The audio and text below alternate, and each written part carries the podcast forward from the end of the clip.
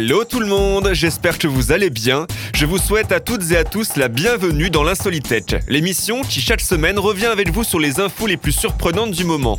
Une émission qui vous fera également voyager puisque les faits divers que nous traitons chaque semaine dans cette émission proviennent d'un peu partout en France et dans le monde. Mais vous l'aurez compris, ce qui nous intéresse ici, ce n'est pas la provenance de l'info, mais bien le côté insolite de cette dernière. Bon, j'imagine que comme moi, vous avez hâte de découvrir le top du jour. Alors attachez vos ceintures, je vous propose sans plus tarder de découvrir les histoires les plus folles qui ont marqué la planète Terre ces derniers jours.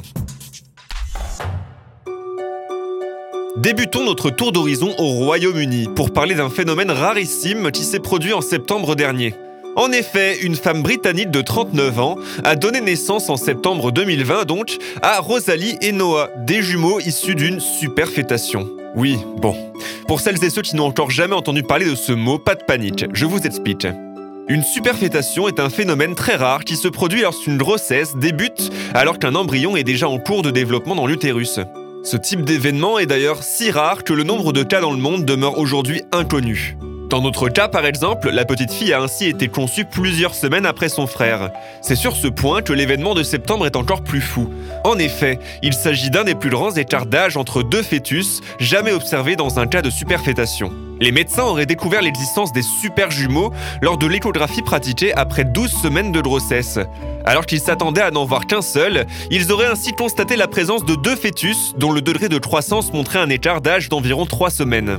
D'ailleurs, si cette histoire s'est très bien terminée, tout n'a pas été tout beau tout rose. Et oui, après des années d'essais pour avoir un enfant avec son compagnon, en vain, la jeune femme britannique avait entamé un traitement contre l'infertilité. Puis, après l'annonce de cette double grossesse, ses médecins lui ont annoncé que Rosalie, la plus jeune des deux bébés, pourrait ne pas survivre. L'accouchement a finalement été déclenché après 33 semaines de grossesse afin de sauver la fillette qui a directement été prise en charge pendant 3 mois en soins intensifs. Rosalie a par la suite pu rejoindre sa famille à temps pour les fêtes de fin d'année 2020. Tout est donc bien, qui finit bien. Vous le savez maintenant, dans cette émission, j'aime bien vous parler des situations un peu cocasses, improbables, mais ce que j'aime aussi, c'est faire des dédicaces aux personnes un peu malchanceuses à qui il est arrivé des malheurs et autres hasards du destin. Vous l'aurez compris, l'info qui va suivre fait entièrement partie de cette dernière catégorie. En effet, alors qu'il avait réussi à s'échapper de prison et à rester discret pendant trois mois, un homme au casier judiciaire plutôt fourni vient d'être retrouvé et remis en prison suite à un simple contrôle de police pour non-port du masque. En effet, ce Torésien de 47 ans, jugé en comparution immédiate, purgeait alors des peines de prison aménagées, en partie externalisées à Aurillac, dans le Cantal, avant de disparaître en décembre alors que sa sortie officielle était prévue pour février. L'homme aurait ensuite rejoint la Corrèze en stop et logé chez un ami avant d'être retrouvé trois mois plus tard lors de ce banal contrôle de police. Devant le tribunal, l'homme a alors expliqué qu'il n'avait à aucun moment souhaité commettre de nouveaux délits, mais qu'il recherchait simplement à rejoindre les urgences de l'hôpital de Brive, où il voulait soigner des maux de ventre qui le faisaient beaucoup souffrir. Si, en effet, l'homme n'a commis aucun délit pendant sa cavale, le tribunal a tout de même opté pour une peine de deux mois de prison avec mandat de dépôt. Karma quand tu nous tiens.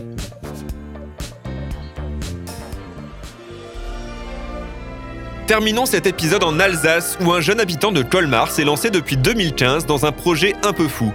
Reproduire le parc d'attractions Europa Park sur le jeu vidéo de construction Minecraft. Un projet gigantesque puisque des dizaines de milliers de blocs ont déjà été assemblés afin de reproduire la réalité jusque dans les moindres détails. Aujourd'hui, après 6 ans de travail, une grande partie du parc d'attractions allemand situé proche de Strasbourg est parfaitement reconnaissable. Les grands huit phares du parc, tels que le Silver Star, le Woodan ou encore le Blue Fire, sont bien évidemment de la partie, comme presque toutes les attractions d'ailleurs, dont l'emplacement et l'architecture ont été respectés. Si le jeune homme a commencé son projet seul, il est maintenant entouré d'une équipe de 20 personnes spécialisées dans le jeu vidéo et fans du parc d'attractions. Ce qui est fou, c'est que le projet évolue en même temps que le parc lui-même. Si le parc ajoute une attraction, les constructeurs de cette version virtuelle ajouteront également l'attraction, rendant le projet presque infini. Enfin, de nombreuses fonctionnalités sont également disponibles pour les visiteurs virtuels. Par exemple, si on veut acheter des frites, c'est possible. Dans les attractions, quand le train arrive, on peut mettre son harnais et en cas de souci, il y a des freins. Aux toilettes, pareil, on peut même tirer la chasse d'eau. Bref, une véritable expérience virtuelle que vous pouvez découvrir et soutenir en vous rendant sur le serveur europapark-minecraft.eu.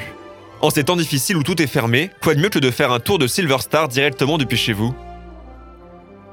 Voilà, l'insolitel c'est fini pour aujourd'hui. On se retrouve la semaine prochaine, même endroit, même heure, pour de nouvelles histoires tirées du monde entier.